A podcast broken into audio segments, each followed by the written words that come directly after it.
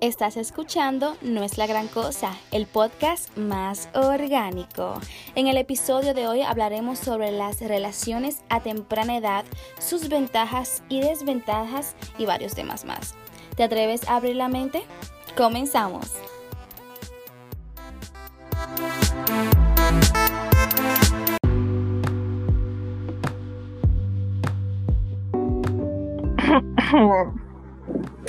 Hola. Hola, ¿cómo están? Hola. Salud. Hoy. O bueno, como decimos aquí, ¿qué lo que, coño? ¿Qué lo que? Bienvenidos, bienvenidos a su vagabundería favorita, mi gente. Sé que me extrañaron, bueno, nos extrañaron, pero principalmente a mí, pero no se lo digan a Angie porque ella se siente mal después. El día de hoy tenemos una invitada, una otra invitada, una mujer que personalmente admiro y respeto muchísimo. suficiente desde que estaba en la barriga y no lo digo relajando, coño. Una mujer de la calle, de esas que son malas, malas, malas, que te sacan hasta el último chele, pero ya lo disfraza con qué comida que ya te está quitando. Pero no, mi amor, no cae en ese gancho. Bueno, el día de hoy, sin más preámbulos, tenemos a Luz. hola. Gracias, Mercedes, por, tan maravillosa presentación, ¿eh? Ay, gracias. Yo sé, yo soy amazing. Ay, no, pero nada. ¿Qué lo que, Luz? ¿Qué lo que tú dices? Tranquilita. Luz. Gracias, gracias. Muy contenta por estar aquí con ustedes. Ay, qué chula. Ay, qué linda. Dime a ver, aquí. Aquí chilling, vamos a hablar de un tema muy, muy interesante. ¿Y cuál es el tema de hoy? Relaciones serias a temprana edad. Ay, Dios mío, eso suena mal nada más de decirlo. Un gancho, un gancho. pero ¿por qué tú lo dices eso, Luz? ¿Tú, tú llegaste acá en eso? Sí. No, no, te voy a decir que, que me arrepiento ni nada, porque eso al final ayudó a que yo esté donde estoy hoy. Pero, ay, no lo hagan mis niñas. Pero cuéntame, mujer, ¿qué te llevó a entrar tú a ese hoyo? Bueno, el no saber decir que no. En realidad fue meramente porque yo no sabía decir que no. Yo tenía 19 años, conocí a un noviecito ahí, que en ese entonces estaba pasando un poquito el de trabajo y yo decidí para ayudarlo que nos mudáramos juntos. Ay, coño, ¿para qué pues? Ay, qué buena samaritana que la oye. y pues fue así. Lo que pasa es que después de eso uno aprende que no. No, hay que decir que no. Angie, si hubiera sido tú que estuviera en esa situación, ¿qué tú haces? Bueno, vieja, yo en verdad no, no sé, porque que es el momento que lleva la persona y lo que tú sientas por esa persona también. So, uno no puede hablar de la hora. Pero si yo, el yo de ahora, estuviera en esa posición, yo como que diría, no, viejo, o sea, búscate tu, tu vaina y yo te apoyo, pero como que no me voy a entrar en eso nada más por...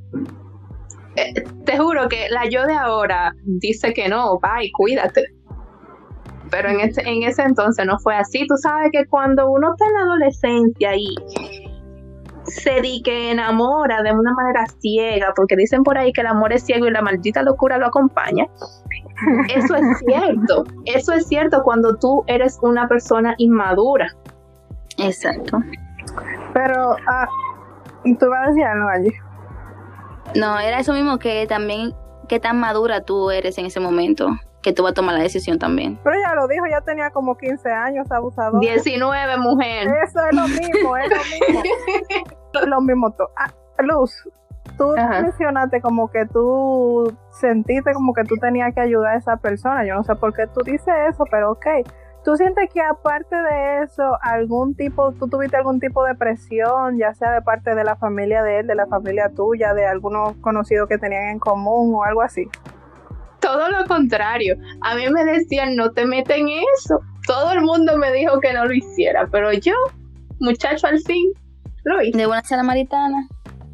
Yo me imagino al papá de Lula, llevó una de la finca, de la piña que él tiene, la sentó ahí, ay, mi hija, no te metas ahí, por favor.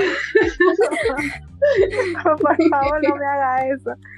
Pero yo digo que esas son cosas que algunas personas necesitan vivir o en algún momento nosotros tenemos que vivir esa experiencia de vivir ya sea solo, con un roommate, con una pareja. Es un golpe, un hoyo en el que nos tenemos que meter, como quien dice, para crecer, pero no. Luz. Ajá. Tú eres el centro de esta conversación porque Angie y yo somos dos mantenidos y siempre lo hemos sido. Entonces, dime, ¿cómo fue esa experiencia de tú vivir con una persona, de tú ser como que la que tú dependías de ti misma ya en ese momento? Sí. Eso te obligó a tú madurar y adaptarte, yo supongo. Bueno, déjame hacer una, una breve reseña de la experiencia. Primero, el matricidio, perdón, la relación duró tres años. Ay, Dios mío. Entonces, Dicen que el primer año de, convivir con una persona es una luna de miel, pero esa es la mayor mentira que te pueden decir. El primer año es infernal. El adaptarte, el tener que convivir con una persona que tiene defectos igual que tú, que tú tienes que adaptarte a su forma de ser y esa persona a la tuya.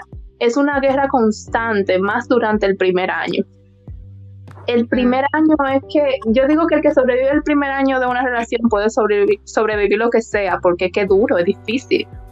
Entonces, y si la experiencia sí ayuda a madurar y crecer como persona, cuando tú no te pierdes en la relación. En mi caso, yo me perdí dentro de esa relación, me perdí a mí misma. Yo no sabía que yo quería, yo no vivía para mí. Y eso me, destruyó de a poquito. Espérate, espérate. Inserten canción triste de Adele, por favor, continúa. pues bien, eso me destruyó de a poquito, poco a poco yo perdí mi identidad y no fue que él me lo pidiera, no, nada de eso. Todo lo contrario, él me motivaba a que yo buscara intereses míos particulares, pero como les dije al principio, yo no sabía decir que no. Y como que todo lo que él quisiera o todo lo que fuera para su beneficio, yo me olvidaba de mí, Luz murió y yo hacía todo lo posible para que él tuviera bien. Y eso es un grave error. Terrible error. Nunca hagan eso, porque las relaciones de pareja que conviven juntos pueden funcionar si tú no pierdes tu identidad ni tu pareja tampoco. De lo contrario es un caos. Pero sí ayuda a madurar.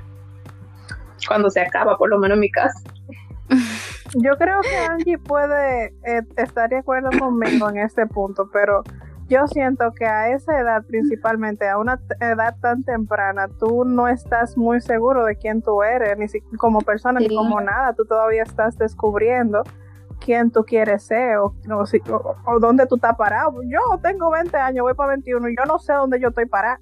Yo me imagino tú en esa, en esa edad. Eso es verdad. Yo me la no, sé como que aportar en ese tema porque como que nunca me ha pasado, pero ese cuando yo comencé la relación con mi expareja, eh, fue a una temprana edad de 18 años. Esa fue la relación más seria que he tenido, ¿no? ¿verdad? Y a esa edad yo ni siquiera sabía lo que en verdad yo quería para mí. Y como que no me sentía identificada conmigo misma y como que yo creo que eso es lo que dañó la, relación al principio, porque él era como que una persona que ya sabía lo que quería, una persona ya súper vieja, ocho años me llegaba, y yo una carajita que estaba comenzando en la universidad. una carajita que estaba comenzando en la universidad, estaba comenzando a estudiar algo que, que en ese momento ya pensaba que le, que le guste, todavía me sigue gustando, pero tú me entiendes, era como que vamos a ver si en verdad me gusta. Y como que, y cuando uno llega en el momento de la universidad es cuando uno más se va descubriendo a sí misma. So. Bueno, para mí fue todo lo contrario, yo creo, cuando yo entré a la universidad, yo pensaba que yo estaba segura de lo que yo quería y cuando entré a la universidad choqué con esa pared de que esto no es lo que yo quiero, pero volviendo al tema, Luz, tú, yo no creo, a mí no me llega a la cabeza ninguna ventaja sobrevivir con un hombre, a menos que tú lo estés chapeando. Perdón, mentira, mentira. Pero, ¿cuáles son las ventajas y las desventajas de tú vivir con un saco de sal? Bueno, si es un saco de sal, en realidad no hay ninguna ventaja, pero si es un hombre que ya tiene su camino hecho, un hombre que un hombre de verdad, no un muchachito de estos que creen que tienen el mundo en sus manos. Si es un hombre de verdad, sí hay ventaja. Hay ventaja porque en la, dentro de la relación de pareja pueden crecer los dos. Si, como digo, si es un hombre de verdad que te impulse a buscar la mejor versión de ti y no una sanguijuela que te succiona la vida. Solo ahí hay ventaja. Eso es verdad. Ay, Dios mío, yo estoy mala pero no entendí entonces cuáles son las ventajas. El crecimiento, es que todo va a depender de cómo tú lo veas, de la percepción de cada quien. Ahora mismo, ahora mismo para mí, en mi vida de yo personal, de mi persona, yo no le veo una ventaja en mi vida en este momento a entrarme en una relación de pareja en convivencia. Ahora bien, para quien lo hace, hay personas que tienen como sueño que crear su familia, que tener hijos, que tener estabilidad. Una de las ventajas es esa, la estabilidad, tanto económica como emocional. Repito, si no estás conviviendo con una sanguijuela que te chupa la vida, si tu pareja es responsable y te respeta, solo así. Y saben lo que quieren los dos también. Exacto. Es verdad. No, lo que yo quería decir era como que en realidad si, hablando solamente de las relaciones serias a una edad temprana, como lo hizo Luz, es que yo no le veo ventaja a Luz. No, no la tiene, en lo absoluto. Córranle como el diablo a la cruz, no se metan en esos líos. no tiene ventaja. A menos que, que, la persona, que la mujer esté embarazada a una edad como que así joven, súper joven, 18, 19 años, y tú decidas convivir con tu pareja porque ya tienen una responsabilidad más grande. Ahí yo entiendo como que, ok, tienen un, como que intenten, pero con una persona como que, que tú en verdad no sabes si eso es lo que tú quieres, pero tú te vas a meter porque están en amor. Como que Mira, hay que también. No, yo no estoy de acuerdo con lo que tú dijiste en algo, Angie, que si está embarazada, lo ves como que sí. Yo creo que no. Que si un embarazo es la razón para la, por la cual tú vas a juntarte con alguien o a casarte con alguien, no lo haga porque eso se va a desmoronar. Esa no debería de ser la razón. Pero yo entiendo lo que te estoy diciendo, pero yo lo dije como que, que vamos a poner esta historia. Dos jóvenes son novios, llevan, qué sé yo, dos años siendo novios, y una vez que tuvieron relaciones sexuales, no hubo protección y la muchacha salió embarazada y ellos deciden mudarse juntos porque ella, porque tú sabes, ya tienen un, bebé de por medio, pero ya tenían como que un background, como que una historia ya de, noviazgo y eso. Yo como que no lo, no lo vería mal si ellos deciden eh, mudarse juntos por el bien de su bebé o el bien de, de, lo que sea. Eso es lo que yo me refería, pero no es que sea lo, lo como que si tú tienes una novia, tú tienes, que sé yo, la tienes conociendo cinco meses y ella se queda embarazada, ya vamos a mudarnos porque ya tú te quedaste embarazada y ya yo tengo que, que cuidar de ti. O sea, así yo no lo veo bien. Ok, ahora sí, ahora sí estoy de acuerdo contigo. Ay, no. Mm.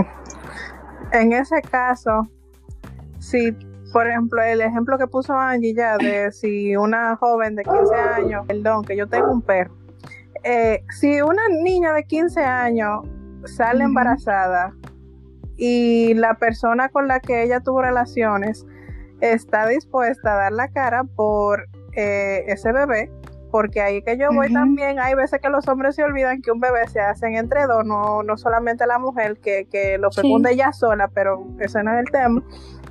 Eh, si el hombre dio la cara para tú para hacerse cargo de la barriga del bebé y de la mujer. Porque a esa edad, vamos a ser claros, vamos a ser serios, esa mujer no, no puede ni con su vida, mucho menos va a poder con otra. Entonces, si él da la cara para ayudarla, con la ayuda de su familia, obviamente, está todo. Si ellos se quieren mudar, si ellos sienten que ellos se mudando se le van a dar una mejor vida al bebé, denle para allá. Pero yo siento que no es una, obliga, una obligación, porque en primer lugar, ya la barriga no amarran a ningún hombre. Es una mentira. Dije que no, sí, yo. Eh, ay, a mí no me gusta vivir con mi papá y mi mamá. Yo voy a salir embarazada de Fulano para que él me mueve. Ay, Dios. Gran error. Ay, Dios. Muy gran error. Pero yo Pero eso de, de embarazado, así en una joven, obviamente tienen que estar las dos partes de acuerdo si quieren convivir o, o si el hombre quiere ayudar a la, a la muchacha. ¿Tú me entiendes? Pero como que una mujer que diga de que, ay, el tipo como que no me está haciendo caso, déjame yo quedarme embarazada. What the heck? Like, yo creo que así que tú lo, tú lo vas a alejar más al hombre. Claro que sí, porque es que un hombre si no tiene interés en ti sin un muchacho, imagínate, Imagínate tú que tú le salgas con esa payasada de que ay me embaracé, venga ahora quiéreme, no, eso no va a pasar, Más cuarto para el hombre, imagínate. Eso no va a suceder. Y además porque yo no entiendo por qué una mujer quiere que la quieran a la fuerza. No hay necesidad de eso. Yo no entiendo tampoco. Quiéreme como soy. Diablo. No, mira, yo le voy a decir un cuento. Yo conozco una mujer que, por lo menos yo la conozco con esa fama de que cada vez que ella se muda con una persona, a los dos o tres meses, ya ella la devuelven para su casa. Yo no sé. yo realmente no sé porque yo no conozco lo que pasa ahí a fondo, pero eso tiene que ser difícil. Que por ejemplo, no nos vamos a ir muy lejos con el mismo tema de la muchacha que no vamos a decir que tiene 15 años, pero la mujer salió embarazada y decidió mudarse con, con su pareja. De que pagaron Decidieron los dos.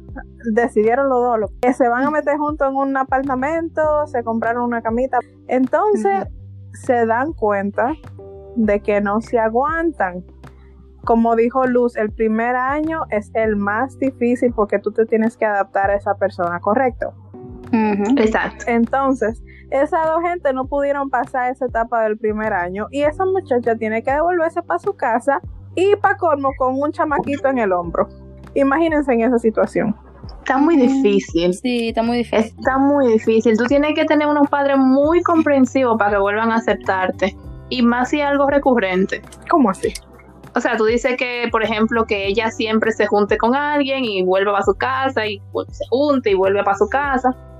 Y en una de esas salga embarazada y tenga que volver para su casa de nuevo con el muchachito. Eso es una carga para los padres de ella. Así es. Y lo que yo veo que es diferente, por ejemplo, contigo, Luz, que tú siempre fuiste autosuficiente, como lo dije, desde la barriga. Entonces, tú fuiste, como quien dice, en mucha parte a la cara de, de esa relación en cuanto a lo económico, ¿verdad? Entonces, Sí. tú te ima- imagínate la situación contraria, que esa mujer no tiene ni dónde caerse muerta, entonces para colmo con un muchacho, y muchas veces esas mujeres, para no pasar la vergüenza de devolverse para su casa y tener que oír a los papás echándole boche y reclamándole todos los días, prefieren quedarse con ese hombre aguantándole la mil y una. Exacto, un hombre que no la quiere, un hombre que probablemente la maltrate, ya sea físico o verbalmente, y eso le baja la moral a cualquiera. Bueno, eso es algo que tiene mucho que ver con la relación que tú tengas con tu familia y el amor que tú te tengas a ti mismo. Porque es que nadie, absolutamente nadie, merece pasar por un maltrato. Y no necesariamente físico, como tú dijiste, también puede ser verbal. Eso le baja a la, a la mujer o al hombre, porque hay muchos hombres maltratados, aunque la sociedad machista no lo quiera reconocer. Em, eso te baja a ti la moral, eso te pone la autoestima en el suelo. Lo que yo recomendaría en ese caso, conste, no me ha pasado, no lo he vivido, porque por suerte tengo mi autoestima más alta de lo que debería. En fin, el punto es que lo que yo recomendaría en ese caso, si tú no puedes recurrir, si tú no puedes acudir a tu familia por vergüenza, por lo menos trata de comunicarte con un amigo. Siempre va a haber alguien dispuesto a ayudarte, a darte la mano.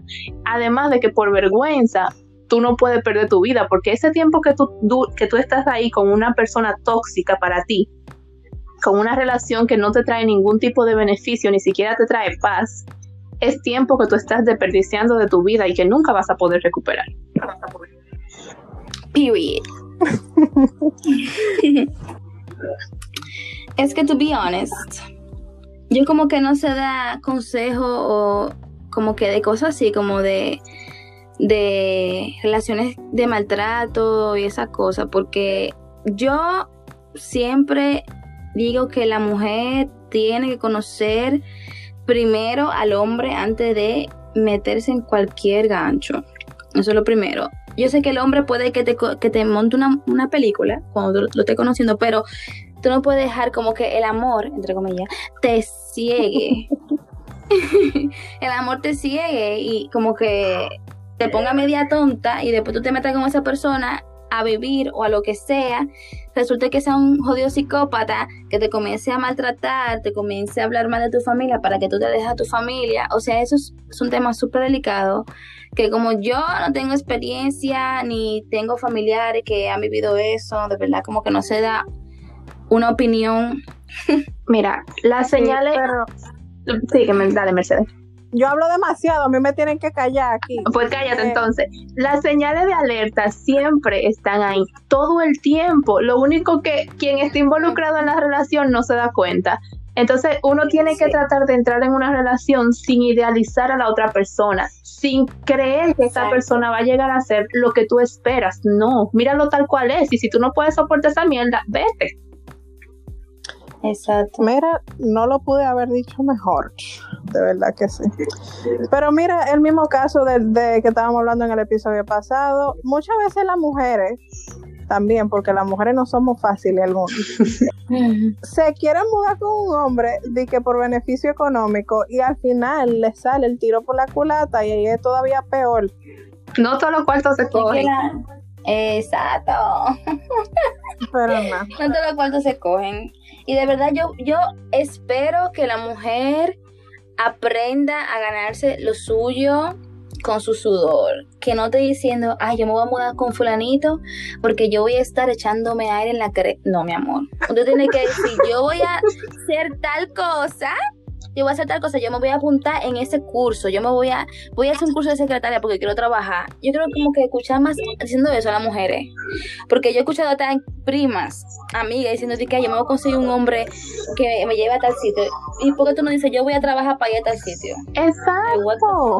Y más si, y más si usted a corta edad se ve involucrada en una relación de ese tipo porque que le pase lo opuesto a mí, que el hombre sea el soporte o lo que sea, y usted se vio involucrada en esa relación y ve que está marchando mal, diga, coño, déjame coger esto como plataforma, déjame usar este desgraciado como trampolín para yo poder salir adelante, no se quede siendo una come arroz. Exacto.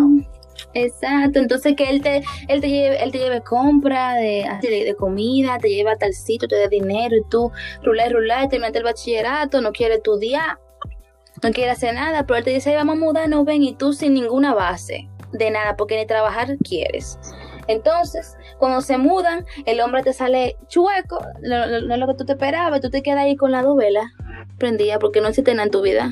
Ni aprovechaste esa oportunidad que el hombre estaba manteniendo para tú buscarte lo tuyo por afuera. Exacto. Así es. Mira, así que tú, banquera que me escuchas, tú que estás con tu motorita, no seas pendeja y úsalo de patrocinador para tú pagar tu carrera y después dale banda, a menos que tú lo quieras y que sea un hombre bueno, porque hay motoristas que son buenos también, no se lleven de mí.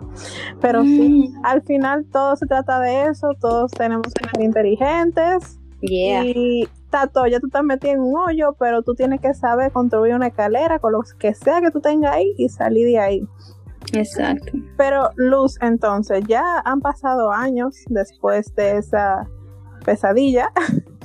eh, ¿cómo, tú te, ¿Cómo tú te compararías la tú de hoy en día y la tú del el pasado, de esa época? Y en cómo esto te hizo la persona que a lo mejor tú eres hoy. Sí, fue que ayudó con eso. Bueno, no fue de que una pesadilla, porque tuvo su momento bueno, no podemos tampoco. Cállate, yo tengo que ponerle drama bueno, este sí me ayudó, me ayudó mucho a dejar de ser pendeja, me ayudó mucho a aprender a decir que no, coño, que no. Eso me ayudó también a dejar de idealizar a la persona como mencioné ahorita, porque lo mencioné porque me pasó me ayudó a dejar de crearme expectativas con la gente y sobre todo me ayudó a superar cualquier vaina. Es que ya después de eso, después de, todo lo que yo viví en esos tres años, yo sé que yo de cualquier, de cualquier cosa salgo. Todo tiene su lado bueno. Yo no sería quien soy ahora de no haber pasado por, ese, por esa experiencia y no la cambiaría. Period, baby. Todo el mundo crece de lo, de lo que le pasa en la vida y aprende. Exacto. Y lo, que, y lo que te pasó en el pasado, eso ya depende de ti, de cómo tú lo vas a reflejar en tu futuro. Sí. Vamos a morir jamona, pero eso no es nada.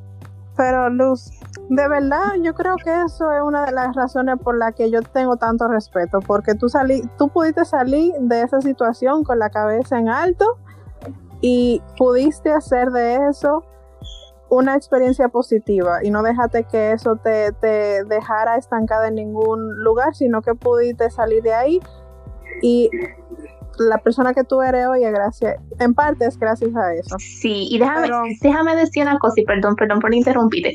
Mis amores queridas, mis niñas que me escuchan así jovencita, que están tratando de salir, banquera. que la banquera, que están tratando de salir de una relación que no le hace bien, de una relación tóxica. Aunque usted en el primer mes, segundo mes sienta que el diablo se la va a llevar, eso es mentira, usted va a sobrevivir, no le haga caso a esas emociones, que usted va a sobrevivir y eso la va a hacer fuerte. Y con esto tampoco queremos decir que todo va, que todas las situaciones van a ser iguales o que ninguna de las relaciones a temprana edad funcionan. Si vamos a eso, la mayoría de las mujeres de las generaciones de nuestra madre y abuela se casaron jovencitas y Ay, sobrevivieron y son Pero felices aguantando- su matrimonio. aguantando pila de vaina que uno ahora en este tiempo no está dispuesto a aguantar. Diablo, sí, loca. Cada vez que yo escucho una mujer quejándose de que, que no, que fulano me, me, me estaba peleando porque se acabó el arroz. Mira, mira, mujer del diablo. No, no me hagas darte una galleta ahora mismo, por favor. Conchole. bueno, pues ya nos vamos a despedir, chiquis. No. Luz, dime eh, con dónde te podemos encontrar. Háblame de ti. Eh, eh, por ahí, no quiero hacer pública mis redes. Ay, Dios, excúsela. En fin, a Luz la pueden encontrar como tu real mami chula RD en Instagram y en Facebook, por si acaso. Eh, ya saben, nos pueden seguir en todas nuestras redes sociales. Nada más estamos en Instagram como en La Gran Costa. Y muchísimas gracias por quedarse aquí y por perder su tiempo con nosotras. Angie, dime que lo que. Y un saludito a Ryan Odi Pronton, que nos escribió por Instagram. Y si tiene alguna pregunta, quiere algún consejo, alguna duda ¡Los amamos! con nuestro podcast, escríbanos por Saludo a la banquera. Instagram. Yo, tu- yo soy tu fan. Mira, mira, que, oye, me, me dio pila de risa eso. Una persona, un- una persona muy sabia me dijo que las banqueras son un patrimonio nacional, que son la razón por la que la economía de este país no se ha caído. Yo estoy de acuerdo. Mira, Marco, tú eres duro, pero nada. Gente, eso fue todo por hoy. Yo sé que quieren seguir. esco- Mira, Yeah. antes de yo despedirme, yo he visto muchos comentarios, por ejemplo, de que, que no, que la voz de Angie me encanta, que la voz de Pamela me encantó. Mi voz es sensualmente aguda, ¿ok? Así que si no les gusta, se pueden joder. Ahora sí, 23. Bye.